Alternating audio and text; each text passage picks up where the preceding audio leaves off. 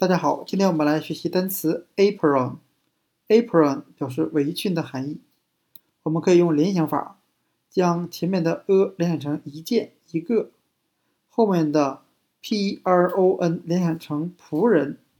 那 apron 我们就可以联想到一件仆人经常穿的衣服，那就是围裙了。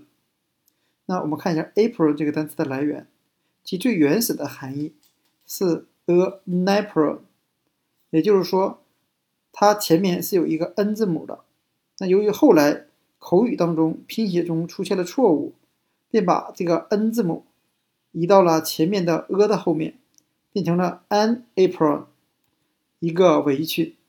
这是一种英语在流传过程当中一些拼写的错误造成的。那我们可以看一下它的同源单词，对照一下，大家就可以理解了。那它的一个同源单词叫 napkin。